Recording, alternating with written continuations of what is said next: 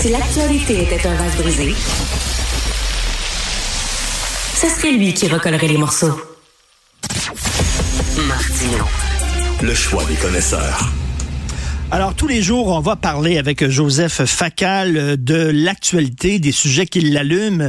Euh, Joseph, euh, je viens de parler avec un hypnothérapeute. Toi, maintenant, euh, tu vas lire dans ta boule de cristal. Toi, tu vas être le voyant aujourd'hui. Ça a une journée spéciale.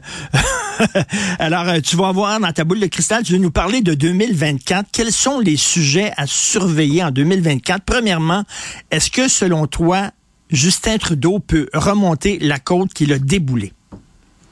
Écoute, euh, la côte qu'il devra remonter est très abrupte. Il a environ une quinzaine de points euh, de retard. La première chose, évidemment, qu'il va probablement faire, c'est attendre jusqu'en 2025, ce qu'il peut faire si, évidemment, euh, l'appui du NPD se maintient. par ailleurs, c'est vrai, que les Canadiens sont clairement fatigués de lui et tu mhm. vois bien hein, que les libéraux, avec Mark Carney, sont en train de préparer euh, un, dauphin. Poilièvre aussi euh, euh, est, clairement beaucoup plus habile que les précédents chefs conservateurs, O'Toole et Scheer, et tu remarqueras qu'il prend bien soin de parler des sujets qui touchent le Canadien de base, l'inflation, le logement, et se tient loin des sujets polarisants clivant comme l'immigration. Par contre, pour Justin Trudeau, l'économie ira mieux en 2024 et si Trump reste menaçant, tu vois bien que Trudeau va dire il faudrait pas que le Trumpisme traverse les frontières et arrive chez nous. C'est gros, c'est simpliste, mais ça pourrait marcher. Et dernier point, n'oublie pas, au Canada, pour prendre le pouvoir, t'as à peine besoin de 35% des votes. Hein? Justin Trudeau, les fois précédentes, a gagné avec 32,6 en 2021 et 33,1 en 2019.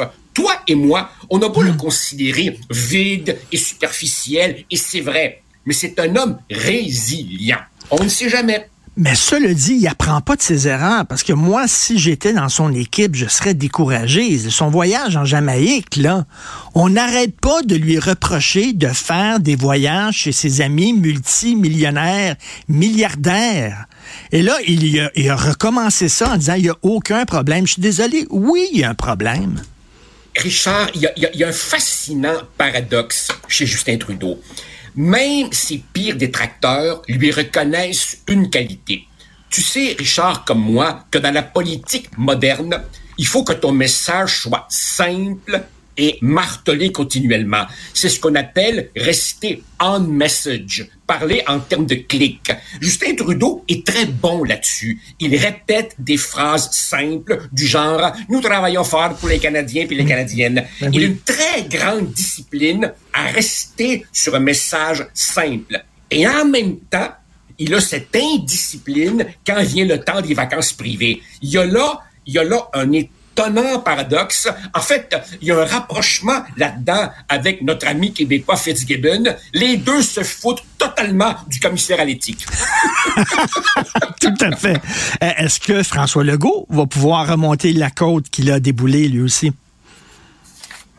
Ça va, être, ça va être très difficile dans le cas de M. Legault pour deux principales raisons. D'abord, si l'ennemi, l'adversaire principal de François Legault, c'est désormais le PQ, j'ai beaucoup de difficultés, Richard, beaucoup de difficultés à imaginer François Legault en capitaine Canada, reprenant les arguments antiséparatistes de Jean Chrétien jadis. Ce serait évidemment très problématique parce que M. Legault au sein même de la CAQ est entouré de souverainistes qui ont fait un virage opportuniste en joignant la CAQ, mais qui n'ont pas renoncé à leur rêve. Donc évidemment, si François Legault joue à capitaine Canada, euh, ce sera problématique. De l'autre côté, on voit aussi que l'ambiguïté fondamentale de cette coalition aujourd'hui Aujourd'hui, elle apparaît au grand jour.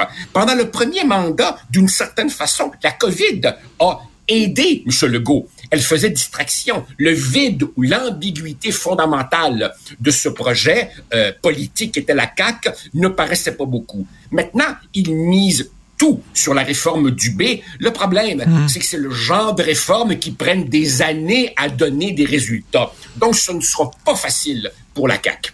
En, en même temps, en même temps, tu sais, le, PQ est en avance. Wow, restons calmes. On est à trois ans des élections. Ben, c'est ça. Mais ben, justement, écoute, tu te souviens, le cardinal Léger, on l'appelait Kid Kodak parce qu'il aimait beaucoup les caméras. Il y a un autre Kid Kodak, c'est Denis Coderre. Est-ce que l'arrivée de Kid Kodak 2, peut-être, au Parti libéral, changerait, brasserait un peu les cartes? Et est-ce que ça mettrait justement peut-être euh, François Legault dans l'embarras?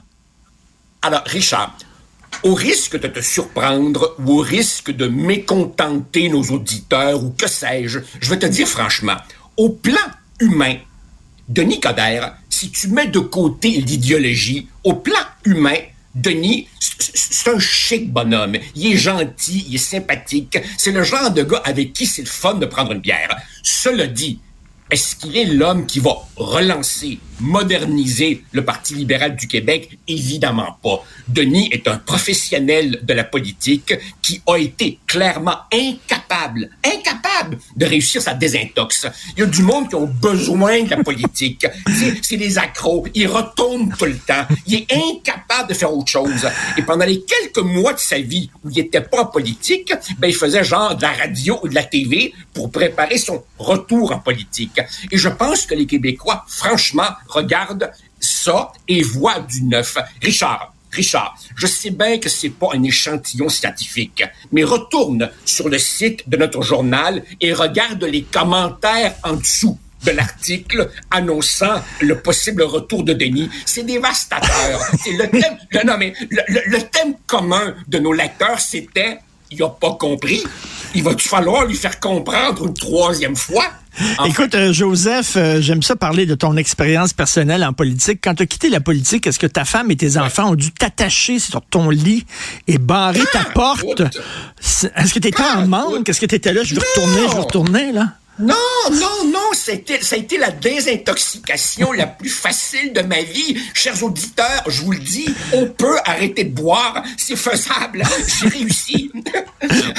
de toute façon, Richard, de toute façon, quand j'étais en politique, j'étais perçu comme une espèce d'intellectuel un peu perdu en politique. Et quand je suis arrivé à l'université, j'étais perçu comme un politicien un peu perdu dans le monde universitaire. J'ai toujours été, comme si tu veux, une espèce de cas un peu limite. Non, ma désintoxication s'est très rapidement euh, sans, le moindre problème. Mais je constate que pour beaucoup de gens, c'est pire que le fentanyl. C'est une drogue dévastatrice. Non, non, mais écoute, euh, euh, Denis Coderre, c'est Obélix. Il est tombé dedans quand il était petit. Souviens-toi, on peut voir sur YouTube, allez voir ça sur YouTube, Denis Coderre quand il était petit, puis il parlait des extraterrestres, puis il était tout petit, puis il était devant la télévision. Tu voyais, c'était une bête. Une bête de télé dès son jeune âge, ce gars-là. Là. Il aime ça. Richard, Richard, Jacques Godbout, que toi et moi avons bien connu, a fait il y a pratiquement 30 ans, plus que ça même, un documentaire qui s'appelle Le Mouton Noir, où il y avait moi, Mario Dumont et d'autres, nos premiers pas en politique. Ben, Denis Coderre, il était déjà là avec des bretelles à l'époque. Tu te rappelles? C'était la mode des bretelles, tu sais. Et puis, euh, il n'a pas changé. Euh, je l'aime, il est sympathique, mais est-ce que c'est lui qui va relancer le Parti libéral? Surtout surtout un parti libéral qui doit reconnecter avec les francophones, alors que lui est vraiment un libéral fédéraliste qui vient un peu du sérail de Jean Chrétien. Non, en toute, toute amitié pour lui, il n'est pas l'avenir du Parti libéral. J'aurais le goût de lui dire, hey, Denis, essaye autre chose dans la vie. Il y a du bonheur en dehors de la politique. Et écoute, en terminant, Trump, est-ce qu'il va revenir à la présidence, selon toi, où son chien est mort? Non, non, non, non, non, son chien n'est pas mort pantoute parce que... Euh, non, non, non, non, non, son chien aboie, jappe, mort, tout ce que tu veux. C'est, c'est, c'est, c'est, il n'est pas fini pantoute parce que, comme tu le sais, l'élection, elle va se jouer dans une poignée d'États. Dans 42 ou 43 des 50 États, on sait d'avance que c'est le bleu ou le rouge qui va gagner. Ça va se jouer sur une poignée d'États et sur quelques milliers de votes à peine. Et franchement, franchement, si le mieux que les démocrates peuvent faire pour stopper Trump, c'est de lui opposer Joe Biden, ça montre aussi un problème plus fondamental de la vie politique américaine. Et les démocrates n'ont pas de plan B. Et il est trop tard maintenant. Donc, ils vont devoir y aller avec Joe Biden qui, faut-il le rappeler, a les pires chiffres d'un président sortant à ce moment-ci du calendrier. Mais, il reste encore plusieurs mois. Sans tomber dans la paranoïa, là, ça, serait quand même inquiétant, une deuxième présidence Trump. Je lisais le, le, magazine euh, euh, américain The Atlantic. On a demandé à plein d'observateurs et d'experts d'imaginer ça serait quoi une deuxième présidence de Trump. Et ils disent, substantiellement, tout le monde dit, si vous pensez qu'il était fou la première fois, vous n'avez rien vu. Parce que là, la deuxième fois, là, il va se venger. Premièrement, il va se venger de ses adversaires. Et deuxièmement, il va accorder le pardon à ses proches qu'on a mis en prison pour corruption, pour appel à la sédition, tout ça. Il va leur pardonner, il va les sortir de prison. Et là, ça va être quelque chose. Absolument, absolument. Nonobstant des questions comme euh, la fin probable de l'aide à l'Ukraine, euh, le retrait possible de l'OTAN, le désengagement à peu près total des États-Unis en matière environnementale, pire que ça, t'as raison, il a déjà préparé son hit list pour les premiers jours de sa présidence et ce serait vraiment quelqu'un qui ce, serait Néron avec la lyre en moins, tu sais, euh, euh, ce serait extrêmement dangereux, extrêmement dangereux. et, bien entendu, et, pire encore, c'est que s'il revenait et qu'il gagnait, son succès ferait naître des, petits imitateurs partout dans nos sociétés, ben partout en Occident, des gens qui verraient la recette gagnante. Alors non, ce serait absolument terrifiant. Et quand tu regardes un peu les démocrates, il y a quelques mois, les démocrates chuchotaient leur malaise. Maintenant, les démocrates commencent à dire ouvertement, hey, on a un candidat, Joe Biden, qui montre à tous les jours des signes croissants de sénilité. La vice-présidente est à peu près aussi impopulaire que lui. Il est trop tard pour se virer de bord. Et écoute, euh, on, on, dit souvent bilan de Joe Biden et beaucoup de gens évoquent, par exemple, le passage d'une loi sur les infrastructures. Richard, promène-toi dans la rue et demande à un électeur qu'est-ce qu'une infrastructure?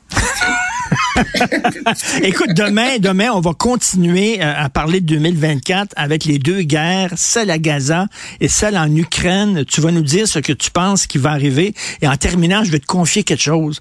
Notre grand oh, patron, Jean-Nicolas Gagné, notre grand patron euh, à Cube Radio, pendant ses vacances des fêtes, a lu ton livre. Si tu vois mon pays, oh. il a adoré oh. ça adoré ton, ton roman. Euh, on s'en est parlé tantôt. Donc, je le redis, hein, c'est un roman sur les patriotes, sur euh, ce qui s'est passé au Québec en 1837. C'est formidable.